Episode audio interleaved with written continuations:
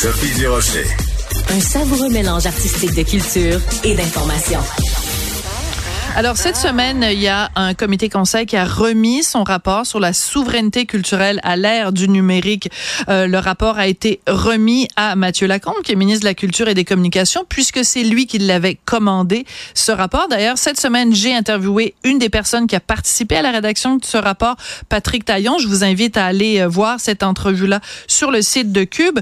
Mais euh, moi, je voulais parler au grand patron. Je voulais parler à Mathieu Lacombe, qui est le ministre de la Culture, pour voir justement, ça va être quoi les prochains prochaines étapes. Il est avec nous. Monsieur Lacombe, bonjour. Bonjour. C'est un plaisir. Merci beaucoup. Euh, la bonne nouvelle de la semaine, c'est que voilà un rapport qui ne sera pas tabletté, Monsieur Lacombe. ah non, c'est sûr. Il ne sera pas du tout tabletté parce que puis on est dans les nuances, là. Je, oui. je, je laisse bien, mais c'est pas comme si on se disait, ouais, il y a peut-être un problème. On va demander à des gens de, de nous faire un rapport pour nous dire est-ce qu'il y a des problèmes, est-ce qu'il y a des pistes de solutions? Là, on, est ailleurs, c'est-à-dire j'avais un objectif. Quand je suis arrivé, je me suis dit là, le principal défi, c'est le numérique. Euh, c'est en train de nous échapper. Qu'est-ce qu'on peut faire, nous, au Québec notamment? Qu'est-ce qu'on peut faire par rapport au gouvernement fédéral? Puis qu'est-ce qu'on peut faire sur la scène internationale aussi pour nous aider euh, à avoir davantage de contenu francophone, québécois idéalement, mais francophone sur les grandes plateformes.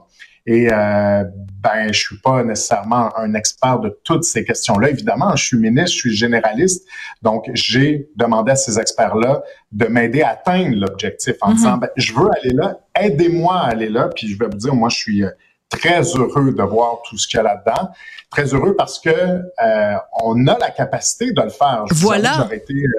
Peiné de me faire dire, ben, vous pouvez pas le faire. Bon, je me doutais que ce serait pas la réponse parce qu'on avait déjà commencé un peu le boulot, mais je suis très, très heureux de voir que les experts nous donnent euh, des euh, pistes super intéressantes pour atteindre l'objectif.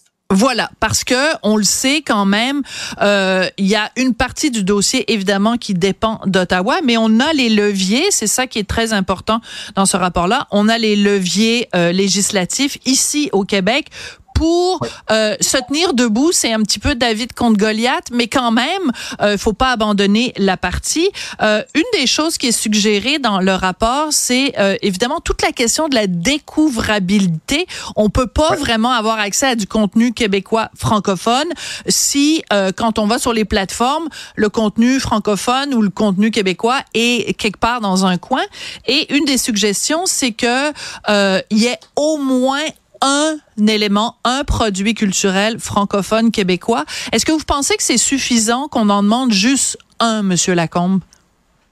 Ben, là, on est vraiment dans, dans le détail. Puis c'est Oui. sûr que à- à- au moment où on se parle, bon, le projet de loi, il n'est pas écrit, là, il est Bien en sûr. réflexion, parce qu'évidemment, on a eu beaucoup d'échanges avec les experts pendant leur travail. D'ailleurs, ils nous ont même conseillé, quand je suis allé à l'UNESCO euh, il y a quelques mois, ils nous, conseillaient déjà sur la démarche, puis ça a porté ses fruits d'ailleurs. On a eu des résultats. Mais ceci dit, est-ce qu'un élément, c'est trop? Est-ce que ça devrait être deux? Quel genre de quota est-ce qu'on veut? Ça, je pense que ça fera l'objet du travail dans le projet de loi qu'on va rédiger. Mhm. Mais ce qui est important, c'est qu'il y en ait. Parce qu'actuellement, je veux dire, c'est frappant. Je vous parlais de l'UNESCO. Je suis Oui. allé euh, à, je suis allé à Paris à l'UNESCO il y a quelques mois pour euh, justement euh, travailler sur la convention de 2005 qui nous euh, sur la protection de la diversité des expressions culturelles. Et j'ai fait le test pendant que j'étais là. J'ai ouvert Netflix à Paris. Oui. Mon Dieu, c'est une expérience complètement différente parce Ben que oui. quand on ouvre Netflix là-bas, on arrive en France, on voit les produits culturels français originaux. Mais ça, c'est Et- important ce que vous dites là, Monsieur Lacombe, parce qu'il y a plein de gens qui le savent pas au Québec que c'est comme ça en France. Donc, ce qu'on ce qu'on voudrait, c'est que moi, si j'ouvre mon ordi puis que je suis à Chibougamau, que j'ouvre mon ordi puis que je me branche sur euh, mon compte Netflix, que les premières affaires qui apparaissent, ce soit des produits québécois ou des produits francophones. Exact. On nous les propose. Je dis souvent, on peut pas choisir ce qui nous est pas proposé. On peut Voilà. pas aligner ce qu'on connaît pas. Donc, proposons-le. Après, on n'est pas obligé de le choisir. C'est comme quand on entre dans une librairie. Les produits francophones sont là en premier, habituellement. Mais on peut aller acheter un livre en anglais si on veut. À l'époque euh, où on allait chez Archambault acheter des CD, des disques, euh, ben, évidemment, il y avait toute une mise en marché là, des produits Ouais. francophones. Mais on pouvait acheter la musique qu'on voulait. C'est le même principe. Et, et, et, et je pense que le fait que notre écoute en ligne de produits québécois recule, ben, c'est pas étranger au fait que ça nous est pas proposé. On se laisse tenter par des produits anglophones Mm. qu'on voit.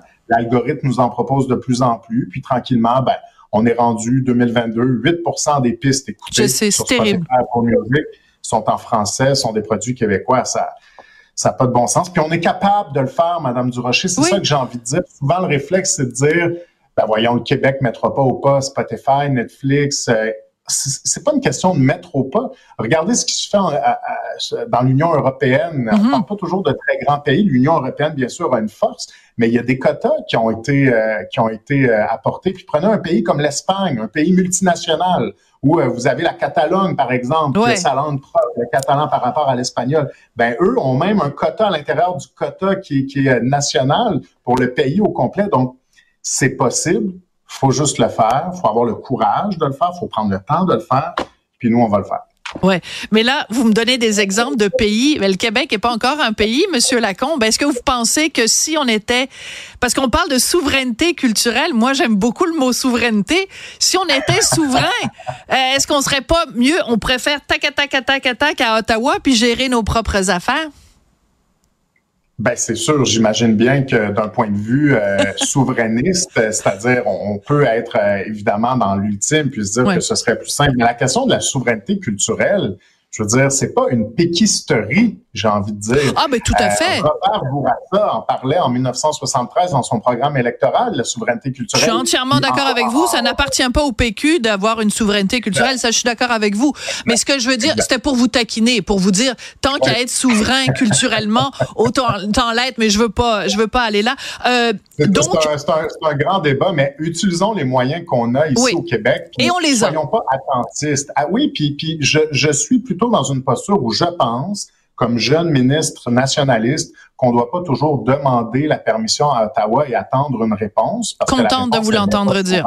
Oui. Posons des gestes. Posons des gestes. D'accord. Donc, euh, pour très bientôt, un projet de loi. En tout cas, moi, j'ai lu le rapport. C'est absolument passionnant. Puis j'encourage tout le monde. Hein, c'est avec nos taxes qu'on paye, avec nos impôts qu'on paye ces rapports-là. Oui. Alors, euh, trouvez-le sur euh, sur internet. Bien.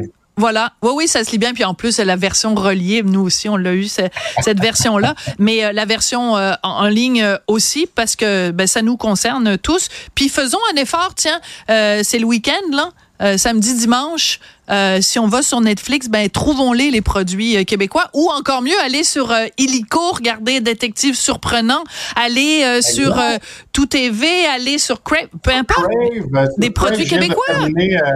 L'Empereur, une nouvelle série exclusive Ben oui. sur québécoise. Avec Monsieur bon. Perra, qui est très bon. Oui, Absolument. C'est excellent d'ailleurs, qui est bouleversant même. Ça, ça donne des frissons.